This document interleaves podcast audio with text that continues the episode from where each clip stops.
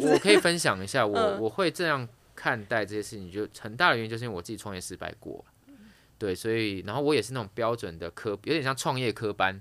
之后进加速器上了很多创业课程，学了股权，学了财会，然后我什么课都上，就是那时候不会，什么都不会，我只知道我要去上课，我要创业，去跟银行贷款，然后就是开始加入各式各样的创业课程，加入各式各样的加速器、孵化器，嗯，所以那些 mentor 那些就是伙伴给我的观念都是很 solid，的就是你要哦公司要怎么经营，然后怎么募资，然后公司要做到多少营收，怎么样做，然后才能够有机会 IPO，对然后法规啊、财会啊等等的，嗯，所以我在这个我是在这个背这个背景下熏陶起来，包含我的 partner 就是这个 TK Fancy 的创办人 TK，也是一个连续创业家加上 VC，所以他给我的我的我的价值观就是那个才是真正 solid 的创业方式。即使你题目嗯做不好、失败也没关系，你还是可以就用一样的 mindset，你创换新的题目就好了。但是你的本质不会变，你的三观都是正确的。哈 Hello，大家好，我是杨比尔，我是史蒂芬叔叔，你饿了吗？我非常饿。跟我们一起开吃吧！没错，每周五啊，我会跟史蒂芬叔叔在《开吃吧》讨论更多新鲜、有趣、好玩的新闻时事，最近有哪些有趣的 NFT 项目等等，用更轻松的方式来聊聊币圈的资讯。好，再一次我们来欢迎一下我们代班主持人 Peggy。 Hello Hello，大家好，我是 Peggy，哎，今天呢、这个我们的来宾呢，应该 Peggy 会蛮有兴趣的，蛮有兴趣的吗？对真的哦，因为他非常帅。 真的很帅。 所以我先让 Peggy 聊聊看，你觉得或你认识的币圈的帅哥，要到今天我们来宾这种等级的才行。真的很少哎、对我也在脑袋里面转想过了很久多，对对然后想说我们的节目女生的听众比较少，所以今天要用这个题目来开 头。但是今天，但是我们这个 podcast 很对，很吃亏、欸，因为大家根本看不到 人呢、啊，看不到脸。哎，对等一下，等一下，我可以拍一下 下。对，我们可这我以剪一知道小段的。没有啦，，大家搜寻一些关键字就好，就打金城武就可以了。蓝正龙、金城武这种帅哥对对名对，单。币圈蓝阵容。哦，可可以哦，可以哦，币圈金城武。可对，以对等一下说不定会找到。好，所以你你就打算要得罪人了嘛？我真的是很 害怕这一题。对，因为身为边缘少女的主持人，本身已经很边缘了，然后认识的人已经很少，然后还要我回答就是谁比较帅，这实在是太刁难我 了。而且你知道我是美术系的，对啊，眼光很高。那你对先从跟艺术比较关系的圈子开始想一下好了，好，跟艺术像是音乐吗？或者视觉是什么之类的，深层艺术，你有想到？ 深沉哦，哇，这我已经个更少暗了。示的很清楚了，不是吗？ 哦，深沉艺术最帅就是阿乱了，喂， 对，啊正经一点，好，然后不然就是要退一下我们部长。嗯真的啦，真的要、嗯真的要那个颜值要跟我们今天做来宾颜颜值担当相同等级。哦对啊，我我觉得 Peggy 很适合做公关呐、对，不想得罪人。对对对对对，好了，三层艺术，不然就我们老师啦，就是吴哲宇嘛。对，哎、对对哲宇对应该算是千万粉丝了，对对对，他也算是我学长这样子。没错。对，那还有想到谁？然后再来就是要推一下我们家，黑道的，呃，是 吗？没有，还没有黑到，还没有黑到，就那是 Invera 了，嘿，哦对啊，Invera 就是我们肯吉先生嘛。对 Kinji 哎对，以后找找个时间让大家上我们让他上我们节目，然后录一小段给大家看 看。好啊，好啊，肯吉先生有来上过我们《边缘少女》的节目，他就是在讲他去杜拜做黄金马桶的故事。对他去杜拜开发房地产，然后呢，用这个房地产来发 NFT 的事情。对对他也算是一个蛮不错的案例。对，好，那我举我再讲一个，大家可能在报纸上有最近有常看到他的新闻，最近吗？对，谁？就是走进那个地检署里面，走进地检署好像不是什么很好的新 闻。就牛排馆的啊 Wilson，、对，Sticker。应该还算是帅的，对啊了，他也算很帅，颜值担当，对，然后就之前还有光芒，但现在嗯。削 弱了。对，有点辛苦，有点辛苦啊！好希望他可以这个，度过这个难关。没错没错。好，好那我们今天就哎、来，我们还少了少了一个， 少了一个我一定要推的，因为毕竟他就是也是 promote 我蛮 久的。啊，真 的吗？对啊，好就是我们好 Our Song 的那个吴伯仓，哦，气场强大的人，回声乐团，没他错，本来就是艺人嘛，对对对，他本来就艺人，对呀、所以这个对一定是够帅的。但我们今天这位来宾，这个颜值不会输他们嗯以上，真的哈，颜值比画质还高，谢谢谢谢，高画质一零八 零，对，高颜值。好，我让我们欢迎伊森 Hello Hello Hello 伊森胡， Hello，看看看来刚刚打打那个 U 给比尔是有效的，然后这个开场特别好。真的，我们先对对对，我们刚刚那个嘛，用那个创链转的，那了个解记得收 对，对对对。好，还好，Hello，大家好，我是我我是 Eason，然后目前啊、在这个元素骑士还有 Fancy 这两个项目，那待会也可以跟好好跟大家来介绍一下这两个项目。那我的角色呢，就是以 BD 市场发展行销这个面向的工作为主。那嗯也等一下也可以来分享一下，嗯，在这个 position，尤其在币圈这个 position 可以做一些什么事情，还蛮期待今天可以跟大家分享的。那听说今天还要分享我以前的一些创业经验啊，啊可以说是鬼故事了 啦。哎我我觉得都还蛮适合的。最想听鬼故事，对。对，没错，没错，没 错。对啊，很开心今天可以来到这个这个呃，我们的这个这个明确的节目名字应该要叫什么？比比尔比的尔财经厨房，比尔的财经厨房。然后呢，副其标实副标啊，开吃吧，开吃哦吧，开吃吧是我们的访谈节目，然原来如后此，那个比尔的财经厨房就是我一个人呃自言自语啦，不要这样说，还有做菜，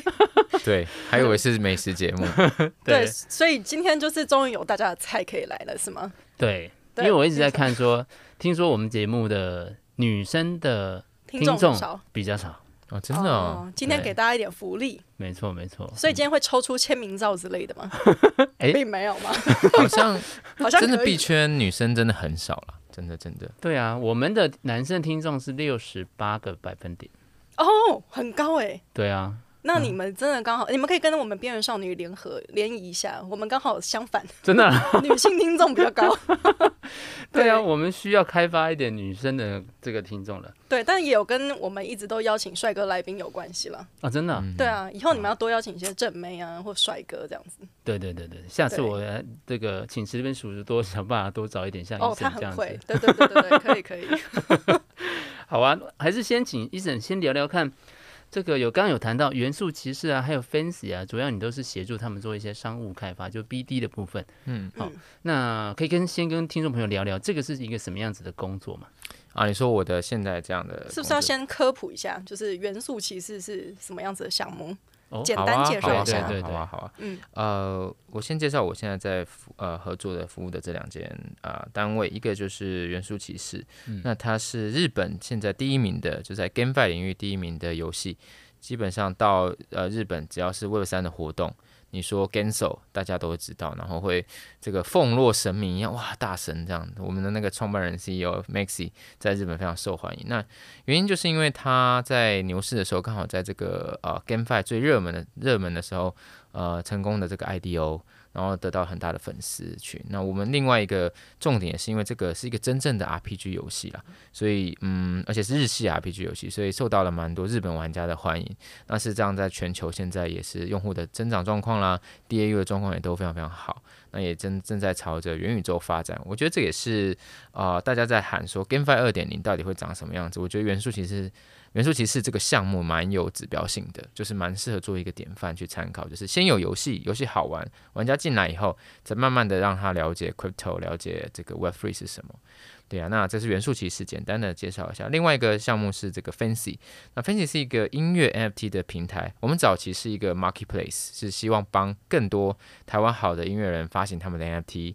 那后来渐渐你会发现说，marketplace 其实会有一些，呃，所有平台都有的痛点，就是这个 demand 跟 supply 的问题嘛。你到底要先抓到哪一边呢？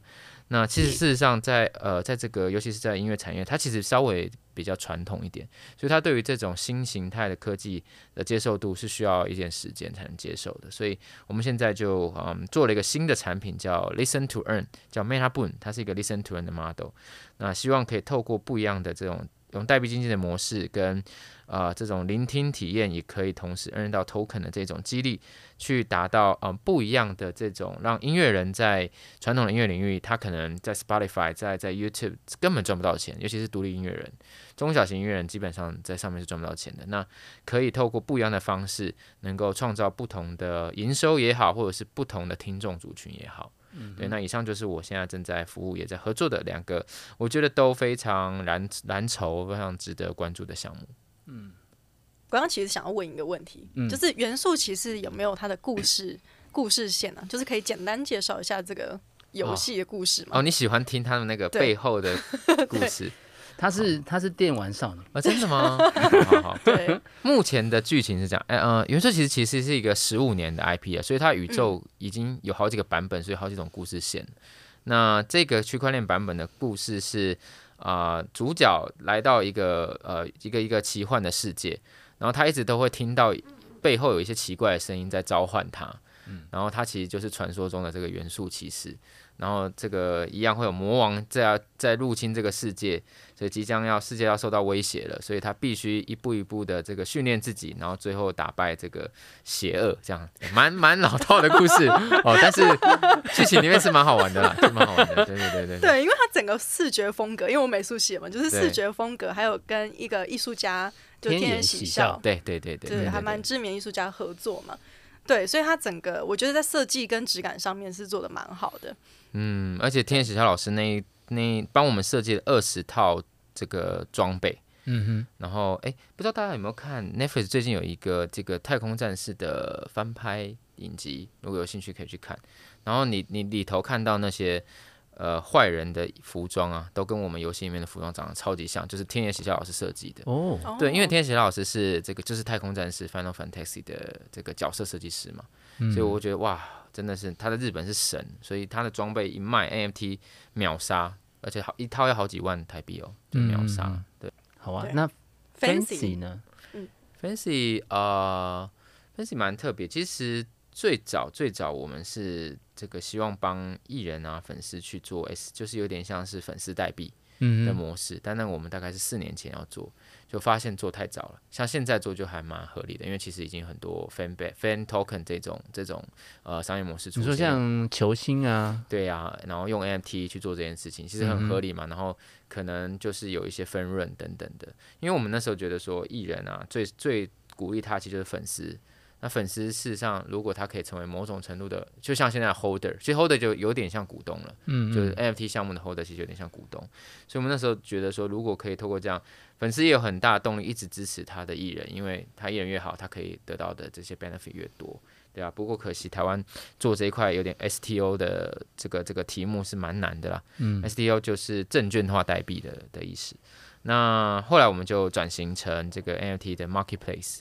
然后也帮了蛮多艺人这个这个呃发行他的音乐，有已经有还在线上的，也有已经不在人世的艺人都有，对。啊，哦，你对在有很有知像名张雨生呐、这种对对，哦我有对对做功对课。 没错，哎、蛮值得推荐去北流。他现在张雨生有一个特展，我觉得嗯超级棒的，不管是呃策展的设计啦，然后里面的体验感、沉浸感超级好，超级好，所以我还蛮推荐。还我记得到二月二十八以前都还哦可以去，还蛮推荐大家。然后嗯我们刚好也有幸在这一系列的活动，然后最早在去年就帮张雨生发行他的对六首从来没有见过世面的歌曲。嗯嗯，对对对对，做成 NFT。我我觉得这件事很有趣，我特别在想再分享，就是我觉得我参与了一个历史的。呃，意有一历史意义的转变，有点是真的是参与了典范转移。因为小时候我们应该都，嗯，两小位时应该有候经过卡带时代吧？啊，卡有带吧？有有有有 黑胶有点夸张了对啦，对卡带对有吧？对不有对？有有，然后我们从一直从音乐的载体一直在换嘛，我们换到 CD，对，最后换到数位串流，嗯然后到 MP 3数位串流，到现在换到了 NFT，所以我们经历了蛮多个载体的转变，但是这个从用从头到尾都没有变的，就是这些经典的歌声用不同的媒介存下来。所以 NFT 虽然现在很多人把它当投资标的，但我觉得它其实是一个更好的媒介跟载体。然后有嗯幸能够把这么你知道华语音乐圈非常非常有地位的人经典物的对的歌对，用一个全新的科技跟一个全新的载体把它留存下来，我觉得我自己那时候觉得那个使命感跟意义很大。嗯，嗯，然后我这边想问是，那当初是怎么跟张雨生就是可以谈到这个合作的呢？我们刚好因缘机会认识了张雨生的制作人，然后也是他非常好的朋友，叫 K 哥。哦，那是 K 哥帮我们引荐，因为 K K 哥跟张雨生的家家人都还有一直保持联络。然后还有一个组织叫这个宝哥的这个粉丝，因为张雨生的绰号叫宝哥，宝哥的这个保友会，所以这他们之间，我们后来才发现，他们家庭啊，K 哥还有这保友会关系都非常密切。然后他们定期自己就会举办很多怀念张雨生的活动啊，或是对或是就是这些，所以那时候就哇集合了。那时候他们也是觉得保友会的人也超级给力的，哇，给了我们很多历史的这个文献啊， 就是他以前写过的东西啦、然后以前的照片啊等等很多素材，现在在那个展览里头都可以看到。嗯，然后就发现说哇，还是很多很多人记得宝哥的声音，然后还在怀念宝哥，嗯然后就超级感动的。确实，因为每呃张雨生大概每几年就会就就会出来，就是再做一次音乐剧啊，或是用呃别的方式，就是在怀缅怀他这样子。嗯，没对啊错，那他的音乐确实应该真的算是可以经说典啊是了伴随我们长大的声音了。对啊，对对对对啊，对啊，对，那就是像刚刚有提到那个 listen to earn 这个，嗯它的这个机制是怎么样子的呢？嗯，Listen to Earn 这个，我觉得，嗯，我觉得区块链当然带来了一个新的一些科技的呃刺激，让一些传统的商业模式可以得到一些突破跟改变。那我觉得 X 什么什么 to Earn 是一个蛮好的机制，就是让很多平台。嗯，在面临这种用户启动零到一的时候，人、嗯我们叫人启动的问题，可以得到很好的解解法。虽然是用 finance 的方式去激励啦，但是我觉得还是一个蛮好的呃用户获取方式。所以我们也发现说，音乐圈一个很大的痛点就是呃，音小型、中小型音乐人其实是完全赚不到钱的。对，那如果我们可以透过一个机制，是你当你聆听这个艺人的歌曲，或是我们叫做我们会，你持有我们的 NFT、Meta 部 NFT，你可以去 curate 音乐，就是你可以把这个很多 NFT 音乐变成一个歌单。嗯那其实这也是 Spotify 现在一直想做，就是优化嗯 OK 嗯各种歌单。你会发现，其实 Spotify 你会去听，最重要的其实是这些歌单创作者很重要。那我们叫这些创作者叫 DJ，就人人都可以当，只要成只要成为我们的 holder，你就可以成为这个音乐的 DJ。那嗯你编辑出来的这个歌单，当然你的歌、你的 NFT 稀有度会决定你能够放多少歌在里头。哦，对，那你的歌单被听越多，我们会有一些分数的计算。你这个这个 DJ 就是你编辑歌单的人就可以得到奖励，然后你听众也会得到奖励。哦然后听透过这样双向的激励，我们希望可以帮助音乐，嗯，音乐人的音乐在这个在这个嗯第一步要启动的时候，可以得到更多激励，而不是嗯很辛苦的要去嗯就找粉丝啊，然后就非常非常的取难取得第一批听众了。嗯对啊，所以我们希望透过不同的方式去激励这个音乐市场。这个伊森现在也是就是元素跟那个 Fancy 的 BD，哦对那这个 BD 这个呃工作形态或工作内容大概是一个什么样子？啊我我可以先分享一下，我觉得在 Web 三可能真的工作形态会被改变。像很多人在道刚发生的时候，就会觉得道可能未来会取代很多公司的组织架构，嗯哼，因为有些其实可能可能有些工作是用道更好处理的，去中心化更好处理，bottom up 的方式，不用到像公司是一个中心组织去管理所有人。对，所以我觉得在 Web Three 可能去中心化工作这件事情会蛮 make sense 的，就是像我同时就帮两个项目工作，然后有余裕的时间也还在帮不知道工作付出，嗯、所以然后我发现我在我在这个状态下，特别是我的角色是本来就需要强力的串联资源能力的这个 position，就 BD 商务对发展，所以我发现在呃区块链世界当中，我更得心应手，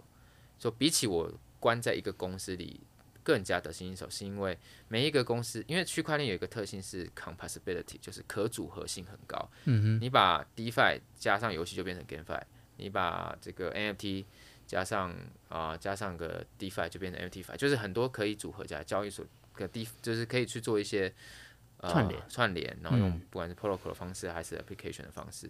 所以当你理解这件事情的时候，你也会发现说，诶，我今天在三个不同的题目，这三个不同的题目的资源反而是可以互相组合，就像乐高积木一样。所以你会发现重效会变大啊，边际效益也会变高变高。嗯所以我我我发现我身边很多一些 global，我这一次这次这次这几次去很多 conference 的时候，很多跟我类似角色的人，就是哦他同时诶、也是这个项目的大使，那个项目的 BD，哦那个项目的 marketing 啊什么的，就是诶、诶，但是它就是可以把大家都串联起来。嗯所以嗯我嗯我觉得可能在 Web 三确实有一些工作状态是会更自由的，这个是你没有一定要有牢固关系。绑在一个对某一间公司里面，对，然后因为因为有几个点嘛，第一个是 Web 三全球化，这是没办法，它第一天就全球化，嗯所有项目都是、就 NFT 发上去就是全球的，所以比较没有那么在地化，除非你的商业模式是真的就是另外要往地在地走，但是大部分的 project 你可以感觉出来其实都是全球化的，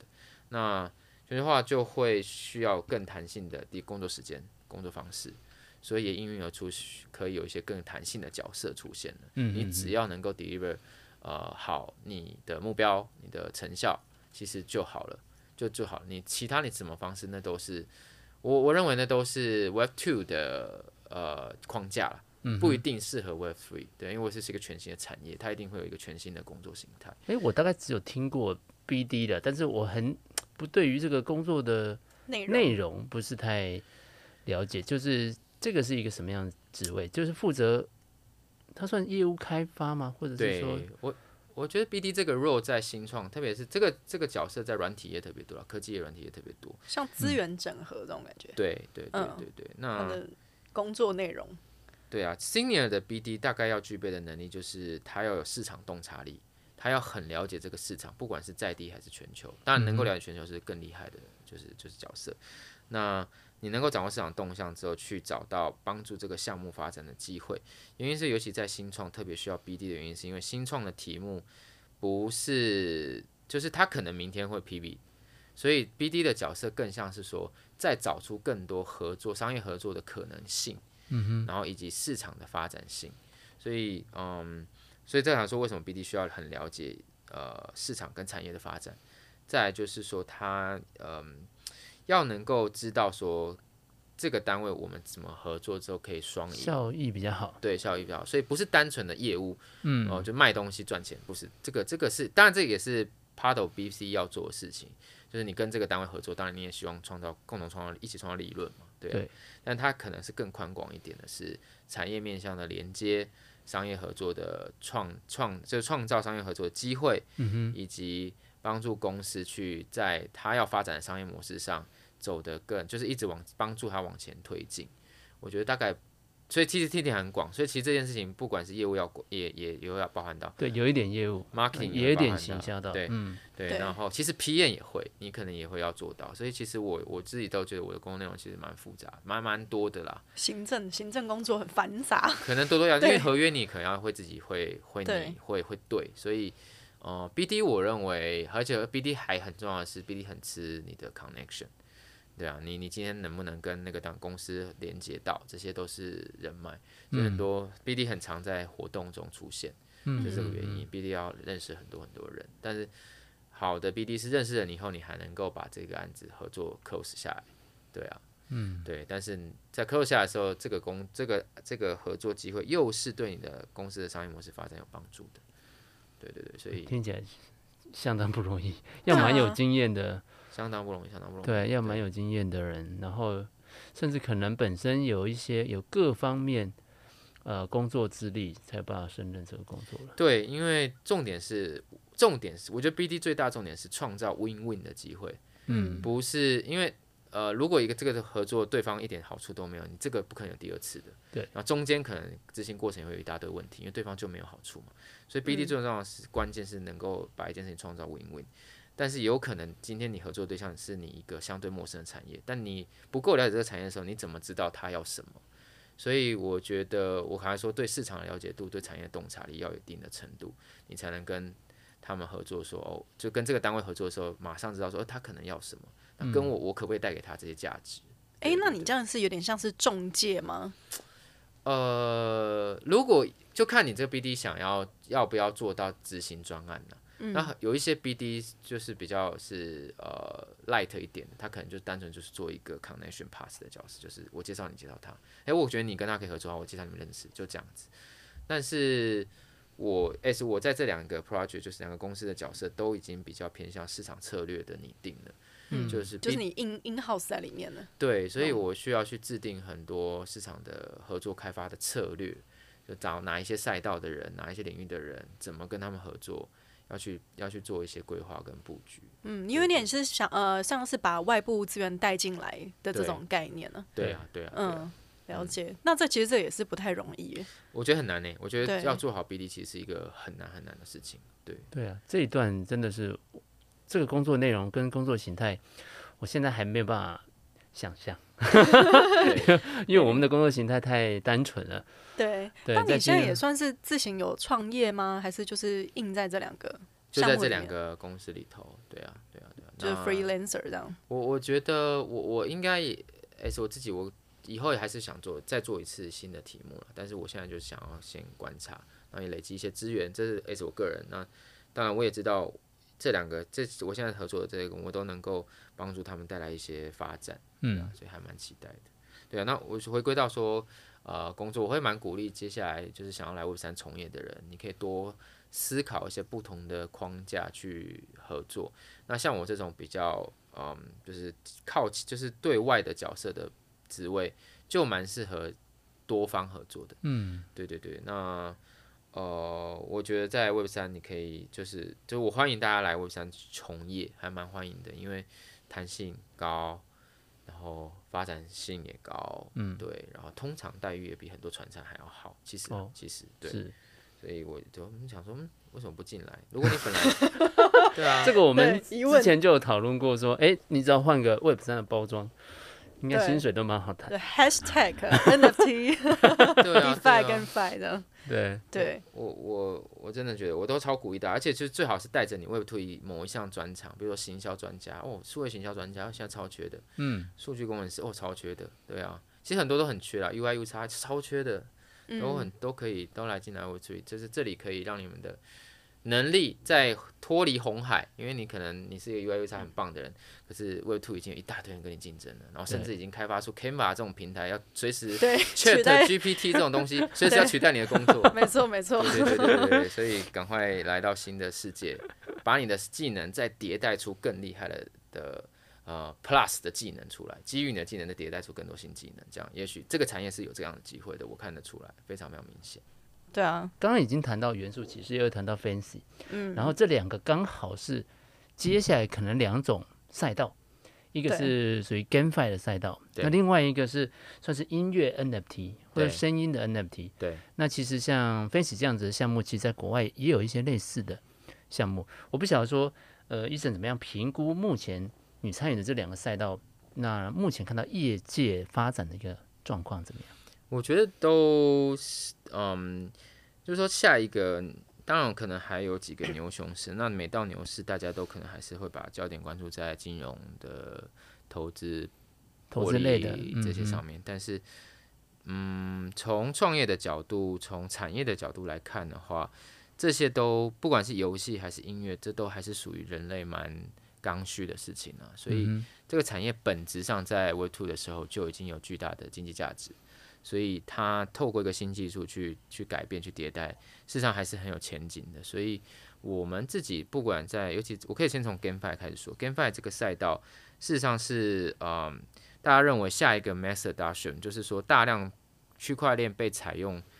的这个普遍性最重要的角色就是 GameFi 这个赛道，原因是因为嗯。所有的 GameFi 会能够创造出来好的 GameFi，理论上能够创造出来是玩家可以大量的获取，所以大家是为了玩游戏而进到赛道，是在进到这个领域去学习区块链的。事实上，上一个牛市也是嘛，你会进来是因为很多朋友会进来是因为觉得 NFT 很好玩，想要收藏，所以进来。那也有的朋友是因为就是天哪，竟然有一个东西可以边玩边赚钱进来，所以这些东西是吸引这个出圈的最重要的关键。所以这个 adoption 的讨论一直都是近我近几近几个月参加国外的 conference，大家都在讨论到底要怎么呃下一批下一个 billion 的受众，就是这些用用户到底要怎么进来？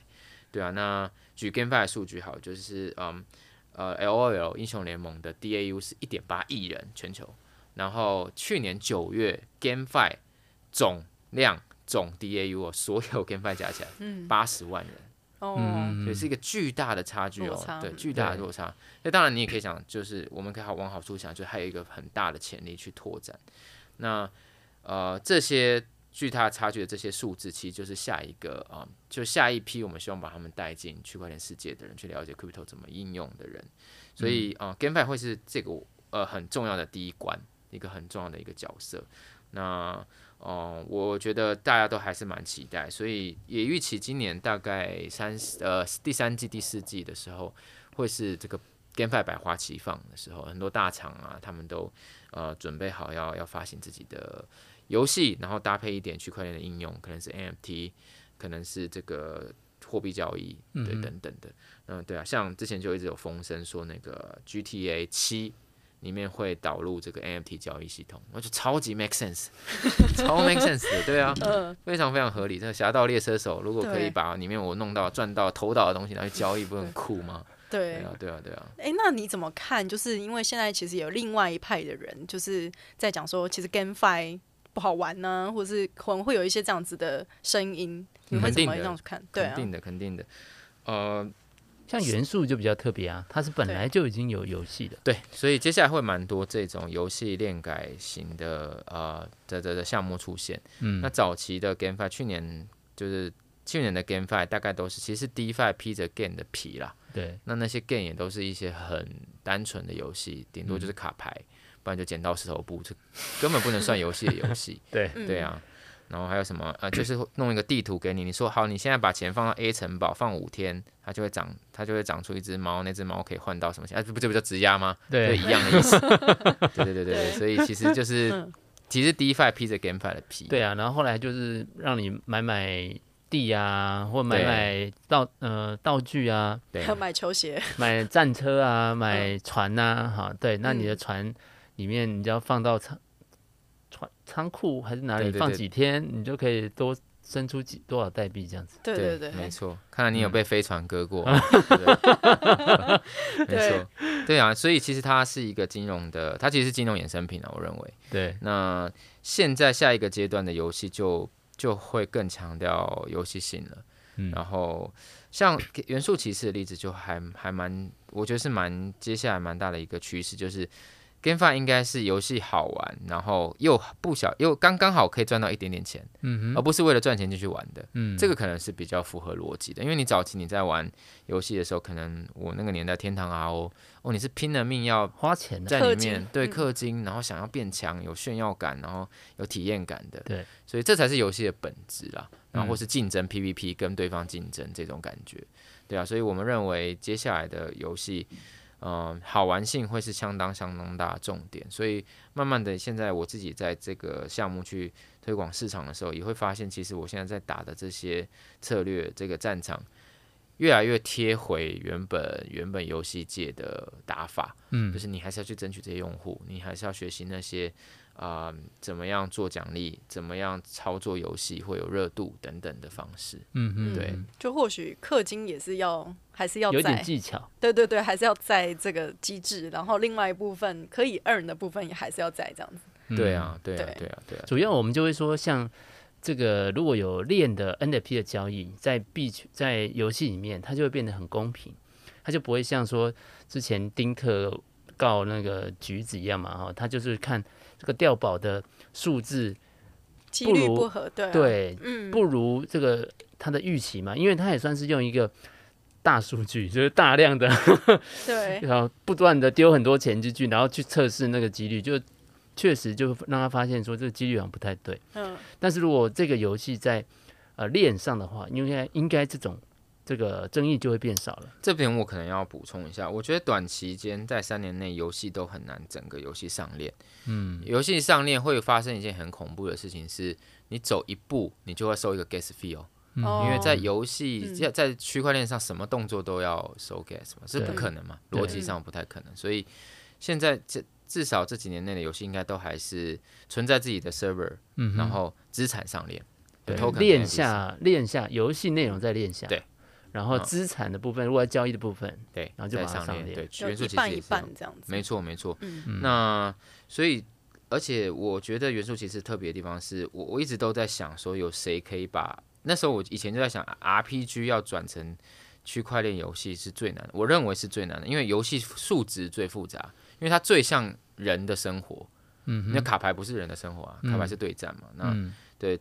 养宠物那个都不是，就饲养都不是，只有 RPG 是最贴近人的生活。那人的生活就是就是有很多变因存在嘛，所以那会变成一个总体经济的问题。那那就是就是你就有点像像当在当国家的经济部长，所以我觉得 RPG 是非常难去这个有一个完美的游戏素质的。所以到即便我们到现在都一直在调掉宝率也是，打怪的这个难度也是，升级的难度都会影响到这整个代币经济的循环。嗯，那你一没控制好，嗯、比如说被摁到太多，就会进死亡螺旋。对所以我们就一直要去控制这个游戏的数值。嗯，那又要能够找到激励的方式，所以这真的是一个非常难的题目。嗯，哇，听起来就是一个很庞大的一个 真的那个体系的感觉。对啊，所以很多以对前的那种比较老的，不管是手游或者是需要让你想要让你氪金的游戏，他们就是要一直创造出新的世界或新的环境或新的变因，对，然后来来把它之前可能已经没有稍微有点没办法控制的那个旧的那个世界的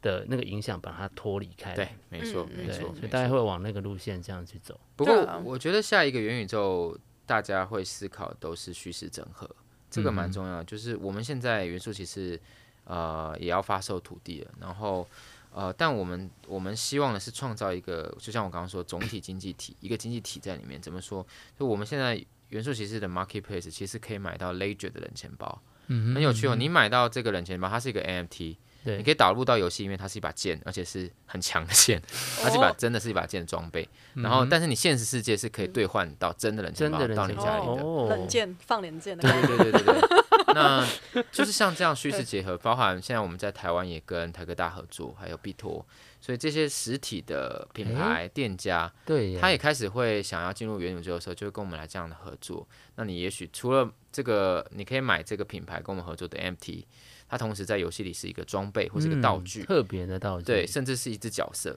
但是你在现实世界又可以拿到赋能，我觉得这只有 NFT 做得到，因为 NFT，因为你只要持有这个 NFT，你就是一个拥有者，你同时成了我游戏的玩家，你也同时成了这个品牌的会员，嗯有一点嗯这样的概念，嗯，所以啊、嗯这也是我觉得很多品牌现在在跟我们聊的时候，会觉得诶，好有趣的一个地方，诶，对呀、从 NFT 让它回到个载体的角色，然后让品牌方利用这 N NFT，然后不管是制造这个啊、呃它进入元宇宙的第一个呃一个机会，或者对是说让有更多不同的客群可以接触这个品牌，所以这个想法看起来非常的就是增加一个出圈的机会啊。没错，对我，嗯我觉得这个是下一个时代，就是说元宇宙的样貌啦，就是你接下来在体验一些服务的时候，真的会去中心化，你不需要到某个店或某个嗯平台上了。我举购物为例好了，我相信下一个世代的小朋友购物都是在 TikTok 上面、IG 上面，不会在什么虾皮、商商城对上面 PC Home 或是跑去某个大卖场，不需要了。嗯他是在他的某些体验当中去做购物行为，碎片化了，然后生活化了。所以，呃，我们也认为接下来元宇宙当中，你一定是在元宇宙的某些体验当中就消费了。所以这也是哦品牌为什么想进场，因为他们也看到这个这个消费行为的改变，对啊，嗯消费行为一直在改变嘛，所以他们也必须及早抓住这个机 会。嗯，原来我如没有此。想到这件事情，就是真的对，在元宇宙里面，你在一边打怪的时候，然后你可能点一一一一份餐点来补充你的 HP，补充你的血的时候 真正的 HP 然 后你就虚可以实，整合了哎，，对你就可以到哪一家哈王品那边换一个餐，对对，啊，对啊，对啊，对啊，对啊，这个这个很很合理，很合理。啊对，非常的有趣。嗯，然后边走的过程当中，你还赚到一些代币，然后这些代币还可以换成真的钱，真的钱可能嗯不知道，对，但是换真换真的可以实际上可以拿到的一些物品，倒是蛮有可能的。对啊，我觉得嗯从另外一个观点，你也可以看，你可以检视你自己一天的生活，你可能可以直接分成三个阶段：嗯，睡觉，然后解决生理需求，睡觉解决生理吃饭等等的。对，第二个就是呃工作，工作或赚对钱，对，那其实就是数位生活，嗯，对，然后才是休闲嘛。所以你其实你会发现，数位生活的时间占的越来越大，就是你进入到你用手机的时间越来越多，电脑的时间越来越多，对，那其实它就是 Metaverse，其实数位世界就是就是 Metaverse，只是我们还没有，只是它现在还发生在 Marvel 上面而已。嗯，对啊嗯嗯嗯嗯，所没以错呀，这个是一个非常重要。所以呃，行动装置也是我觉得 Web 三不管是任何赛道，接下来都会认真去探讨的，嗯就是怎么进入到行动装置里，因为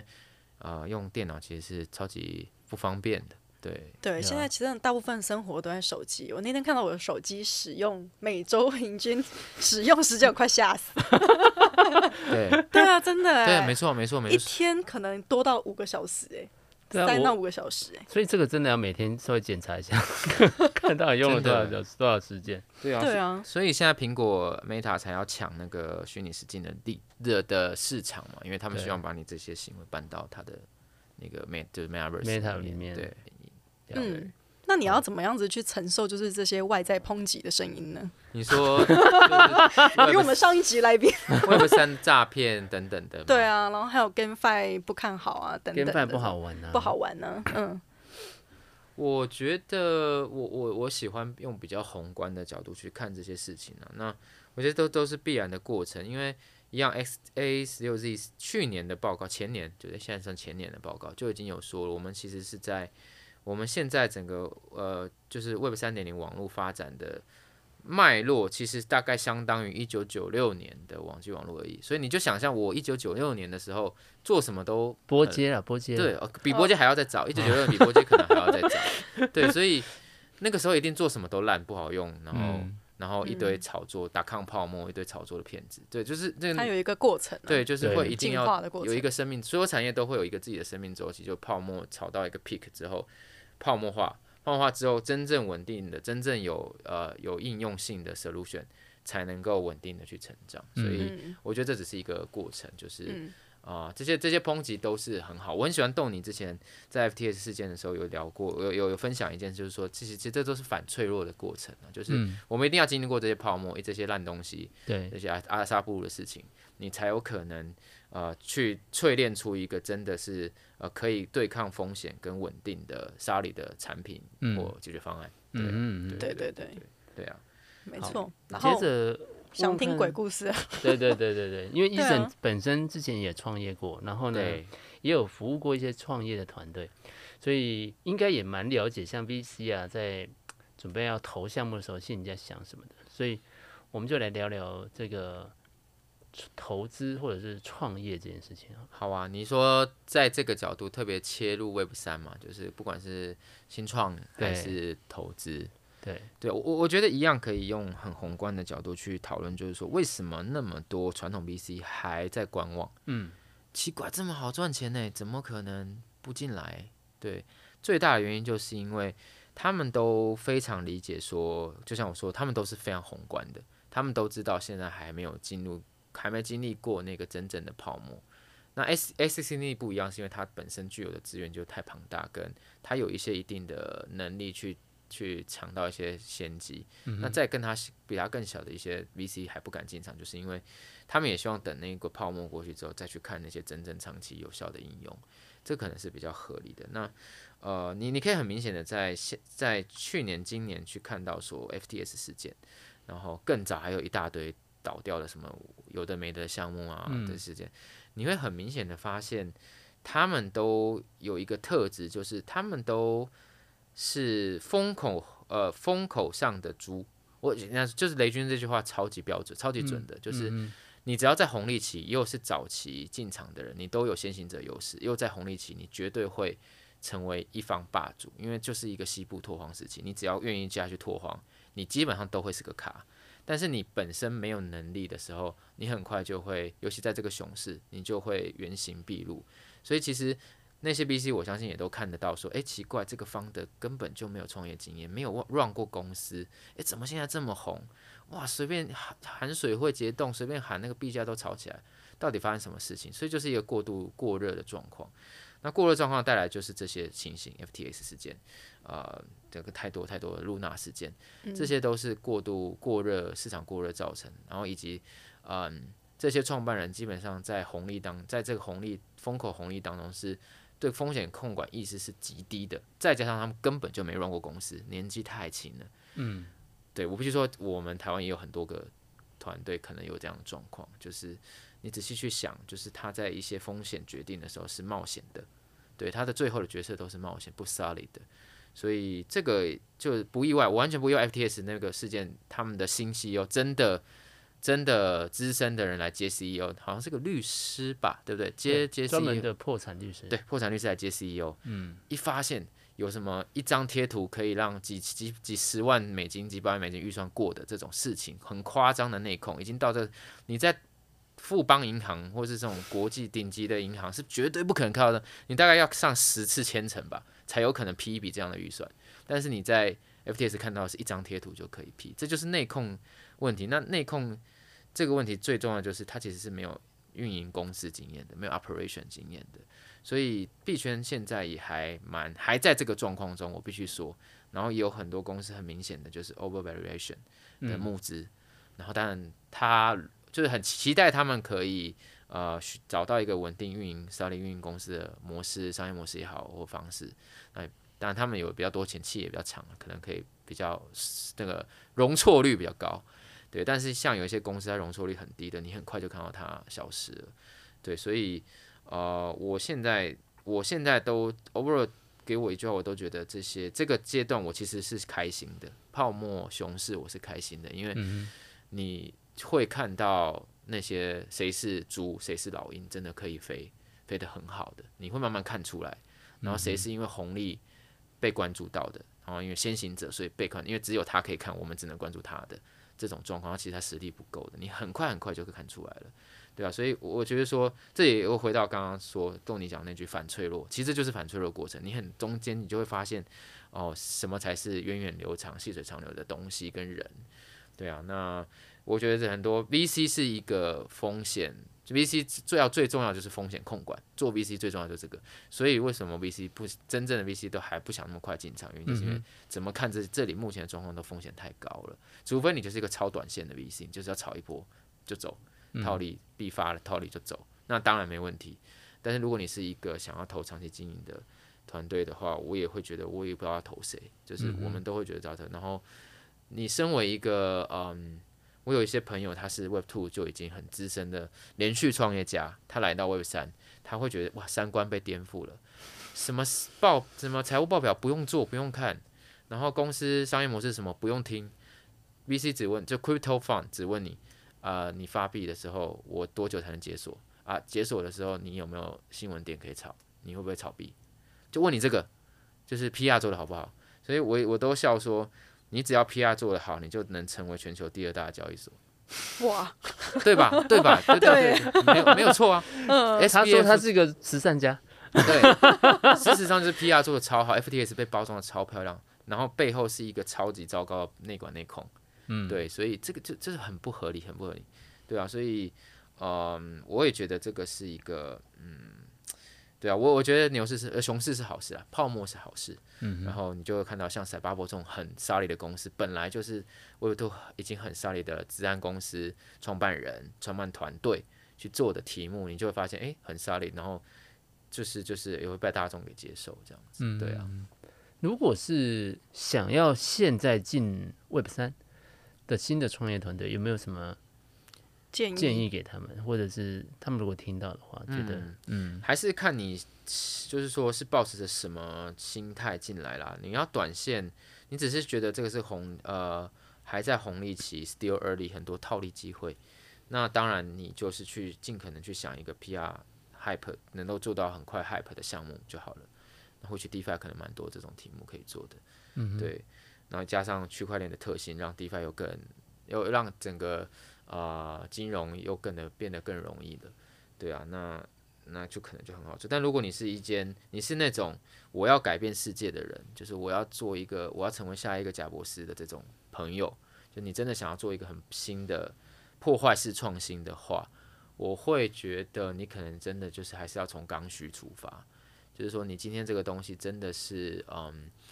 它在下一个世代跟下下一个世代是必然发生的典范转移。嗯那你现在去做这个题目就很合理。那即使你现在第一个产品没有成功，你总有一天会，反正你走在这条路上，总总有一天会成功。所以为什么我特别喜欢现在在 GameFi 赛道跟音乐赛道，就是它就是刚需，总有一天它会需要有一些新的模式产品，或对或商业模式或产品出现。所以你就慢慢的跟着这个赛道发展，就就会就会去去去，你可以去呃一直呃跟着历史进步，然后你终有一天你可以找到这个最好的呃，或是最能够嗯被接受的大众接受的解决方案等等的，对啊，嗯，这个蛮重要的。嗯，哎喂，那其实那你刚刚没有讲到鬼故事的部分，哦，你说 我哇，对啊，好因奇为的点我是，可以分享一 下，我嗯我会这样看待这些事情，就很大的原因就是因为我自己创业失败过，对，所以然后我也是那种标准的科，有点像创业科班，之后进加速器上了很多创业课程，学了股权，学了财会，然后我什么课我都上，就是那时候不会，什么都不会，我只知道我要去上课，我要创业，去跟银行贷款，然后就是开始加入各式各样的创业课程，加入各式各样的加速器、孵化器，嗯，所以那些 mentor 那些就是伙伴给我的观念都是很 solid，的就是你要哦，公司要怎么经营，然后怎么募资，然后公司要做到多少营收，怎么样做，然后才能够有机会 IPO，对那法规啊、财会啊等等的，嗯，所以我在这个我在这个背这个背景下熏陶起来，包含我的 partner 就是这个 TK Fancy 的创办人 TK，也是一个。连续创业家加上 VC，所以他给我的我的我的价值观就是那个才是真正 solid 的创业方式。即使你题嗯目做不好、失败也没关系，你还是可以就用一样的 mindset，你创换新的题目就好了。但是你的本质不会变，你的三观都是正确。但很多人到了 Web 三会颠覆，因为 Web 三刚刚我说的那些通通都不需要在意。对，对然后对不起，我要回到我的鬼故事，不能一直批判。我就是，但是我就是除了这最后还是失败，因为我犯了一个很大的错，就是啊、呃也不算错啦，但但他大部分的统计下来结果都不好，就是情侣创业。哦， 然后呢 Oh my 我的我 God 我的那个时候的情的的的这个女朋友还是我的大股东，家族也是我的股东，然后股权还被吃掉了五五十一 percent 以上。嗯、如果你了解哦股权，我基本上就是他就是几乎就是控制，他就是控制公司了。对嗯所以我还发生了什么 CEO 被换掉，董事长被就是在董事会被直接这个辞职，然后直接被被就推掉这种事情，很很多这样的故事。然后那时候我还拿到不少投资额，其实包含外哇外界的 VC 的，然后国家的都有。然后对模式其实没有没有什么没有不对的啦，嗯那时候我做的是一个嗯新媒体网红的这种品牌创业加速器，就是说帮助这些有流量的人去做这个商品品牌。其实就像现在看到，你可以看到很多很多网红都有自己的品牌店嗯对等对等的，对。所以那时候想做一个这样的加速器，然后也得到很多支持的。可惜就是在这一块上面，那时候没有做，就是呃没有处理好。对啊，这是然后后来我就我我我我朋友们就 VC 们朋友们就说，对啊，所以其实 VC 都不会投情侣夫妻创业，太多什么什么什么商什么圈神雕侠侣，最后都闹闹到法庭上的太多，我什么才什么佐伊，哎呀哎呀，对对对对对对对对对嗯，好哦，我 对对我也听到蛮多这种鬼故事的，对啊，所以真的是临门一脚哎，真的算是嘛？对啊，应该说应该说你的 model 啊，或者是看起来整个都是正确的。对，这看起来是应该你们那个你的公司应该也算是成功吧？算赚是成模式，然后有成功有赚钱，然后也有一嗯些那时候正在谈发展的合作，其实都以有在 S- 轨道上 S 这的样。新创来说是还 OK 的，就是是，而且也几乎快要过死亡幽谷了。就是新创 startup 三年是死亡幽谷，你嗯如果能够、通常能够撑过三年，我们都是哇，恭喜你过了死亡幽谷，因为三年是一个 checkpoint，就是大部分新创都死在三年内。嗯，对对对，所以那时候都快过了，我想说哇，太棒了，结结果后果来就变这样了，果然还最后还是没有过。死在分 手，对对对我的对对天哪对对对，分手就什么都变了。这样然后你现在是贾博士的概念呢、欸被踢出 E CEO，对对对对对对对对对，哇，超级酷，超级酷。然后最后呃，赶快公再创一个皮克斯。对啊，但是我我后来更惨了，我是公司后来钱被烧完了，但是我我我又被拉回去负负责，所以我哈，我可是就可以这样吗？当然我因为他们我的负责人没有被变更嘛，所以呃，你的负责人没有被变对更，可是所以你被踢出股东，对对对对对，我不在董事会，我我不在董事会，也不在执行团队，可是你对是负责人，对，在这个公司负责人，所以最后那你这样更惨欸呢、你对对对对是负啊对，债我的是状最态惨的，对对对对对对对，对所以啊鬼对啊对对，所以我说的鬼故事就是这样，所以我创我我经历过严重的创业失败，所以我很清楚什么事情才是风险低的跟 solid 的，嗯，所以我现在不管我是在工作也好，或是跟别人一起做题目也好，我都很在意这件事情，因为我哦自己吃过很大很大的亏，所以我才会一直看不懂，所以我才说我们进来，我们这些老光就哦这个题目，我觉得应该要讲一集。对啊，这可以讲解了，可 以很可精以彩。对啊可以聊创业相关的，我有很多分享这样子，对啊，嗯所以、呃，所以现在我们在看这些 Web Three 的 founder 的时候，都会稍微有一点担心啊。老实说，老实嗯说，就是、虽然我也不觉得自己很 senior，但是会觉得诶，这个怎么公司连个合约都不太懂，然后财务也都不太懂，然后股公司法、股权这些都不懂，然后但对他们不需要懂股权，发币就好了。然后他们这样长期下来是是你 like 五年你是有办法运营的嘛？就是这些很基本的观念都还不健全、啊就是说嗯需要需要迭代啦，需要需要，然后也有产业还在发展，所以你看台湾其实哇，今天我怎么聊这么台湾这个 Web 三创业 圈？台湾我没觉得很棒，台湾没有真的 Web 三的孵化器跟加速器，对，所以有一点真的是野蛮生长。你要做 Web 三题目，就是自己写个产品开干，然后去募资，然后对，然后你还可能不小心募到钱， 然后就就发展起来。但是你没有走过那一套，相对就是就是没上学，但是你就突然成功了这样。所以很多学科理论经验你没有，但是有些时候那些经验其实有时候有点重要。嗯，对啊，所以我们自己也很希望，就是说产业这，我自己还有蛮有蛮有这个使命，就是会觉得说，嗯，应该要开始做这件事情。所以我我很喜欢，呃，后来我我也是不知道的成员，就是 BZD，就是这一次 Taipei Blockchain Week 的主办单位，他们是一群呃外国华侨对组成的。然后我们他们他们在台湾没有任何个人利益需要照顾，他们单纯就是想要把国外资源带回台湾，帮助台湾这个产业成长。所以我就我觉得我们看到一个机会是，也许我们真的可以来做一个台湾的这种这 for Web Three 的加速器孵化、嗯孵化器或是 program，把一些好的海外的正确的创业观念或是呃 Web 三的资源带到台湾来，这样子。我觉得台湾很缺这些东西。嗯，对啊，对啊。对哎，啊那你这样，那你是怎么走过你人生中的低谷的？ 我我我是我觉得这真的是，我有时候蛮相信，就是就打不倒你的，就是就是杀不死你的，都会让你更强壮了、我我自己觉得我我还蛮乐观看待这件事情是，当我在最低谷的时候，我认识我更认识了区块链，然后我超级用心，我花了八个月的时间玩遍了所有区块链的产品，各个赛道，DeFi 交易所，哦 GameFi，然后 NFT 所有都玩，然后去学很底层的东西，就除了不会写 code，不会用什么 Rust 或 Solid 那个 Solidity 写东西以外，其他我都去研究 Smart Contract 的呃逻辑等等的，然后去变得很理解这个运作之后，我。然后再加上本来就是有一点，就是会知道怎么去做 BD，做这些 marketing，然后这些技能结合起来之后，真的让我在币圈得到一些发展。嗯，所以我那时候如果我没有今天这间公司没有倒，没有被打击到的话，我可能没有时间去学这些东西。其实，其实我很多创业家朋友，就是他们的公司已经旺的不错了，他们也很想进来这圈子，但他们自己的公司包太袱忙很重，嗯对，所以根本他们也没办法，他们只能嗯旁观看一下这样子而已。对啊，所以我觉得，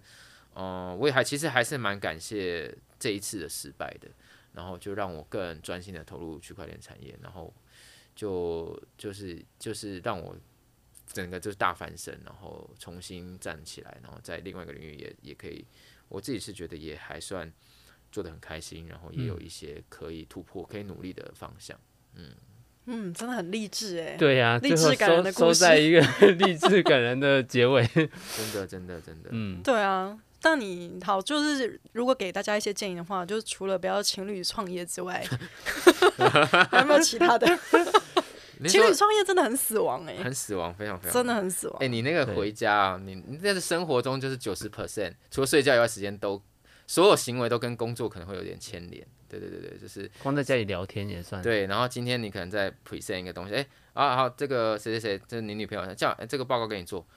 看你昨天衣服没洗，这个报告敢叫我做，这样就是你会把生活、私生活跟公 事放在一起，很很难很难切割的很清楚啊，就嗯很有趣这样。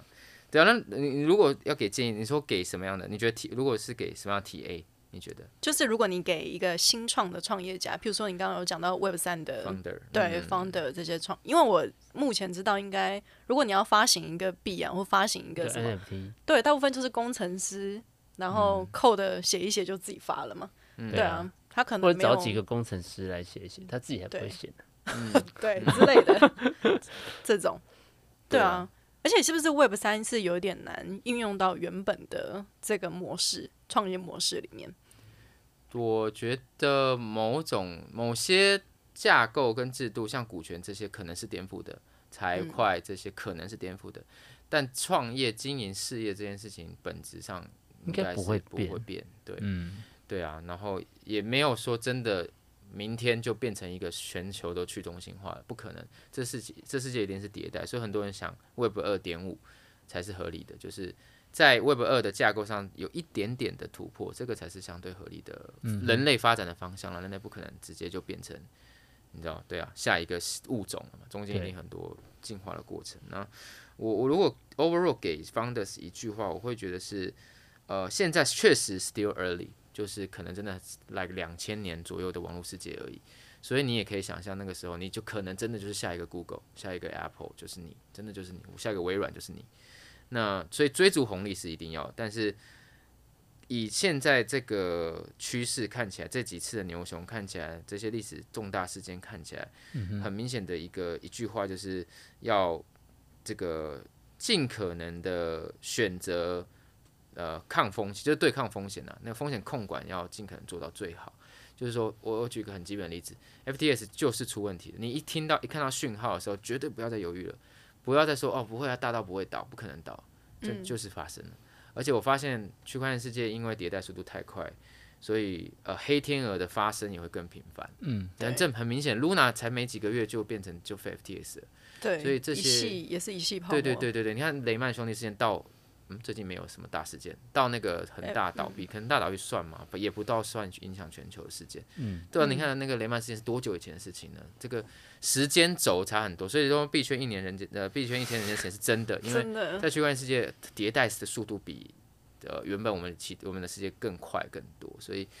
所以在这个这个逻辑下，你在每一个风险讯号出现的时候，你都应该选择最保守的策略。嗯所以就是选择最保守的策略，但是一定要会追逐红利，追逐红利没问题，就是但是在做决定的时候要朝最保守的，我觉得会会相对最好。对啊，对啊，好对啊哦，感谢 Eason 今天。很精彩哎，对啊， 我觉得这个整是个应该听起是来很精彩。这个应该会是，只要对币圈创业或在这个跟想要经营相关领域的人都应该来好好听一下这一集。对啊嗯对啊，就除了不要情侣创业之外，就是还是再三叮咛。对啊对，好啊，那我们今天的时间也差不多，我们就谢谢 Eason 喽，谢谢感谢，谢感谢谢谢，拜谢拜，拜。拜。